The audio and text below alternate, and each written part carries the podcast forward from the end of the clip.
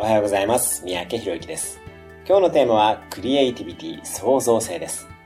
私はコロンビア大学の教育大学院で学んでいたことがあるのですが、その大学院で現在教鞭をとっていらっしゃるハリウッド映画監督バーネット・ベインさんのセミナーに参加してきました。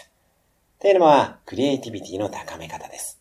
このセミナーは私がお世話になっている本田健さん主催のもので、以前に本田健さんからバーネットさんをご紹介いただいたご縁もあり参加してきました。とても興味深かったのは、クリエイティビティは身体に宿るというメッセージでした。つまり、脳ではなく体にアクセスすることで創造性を高めていくというものです。私たちは頭で考えてしまうことによって創造性を逆に制限している可能性があるのです。創造性を発揮するために自然に触れるなど五感を養うことをぜひ大切にしてみてください。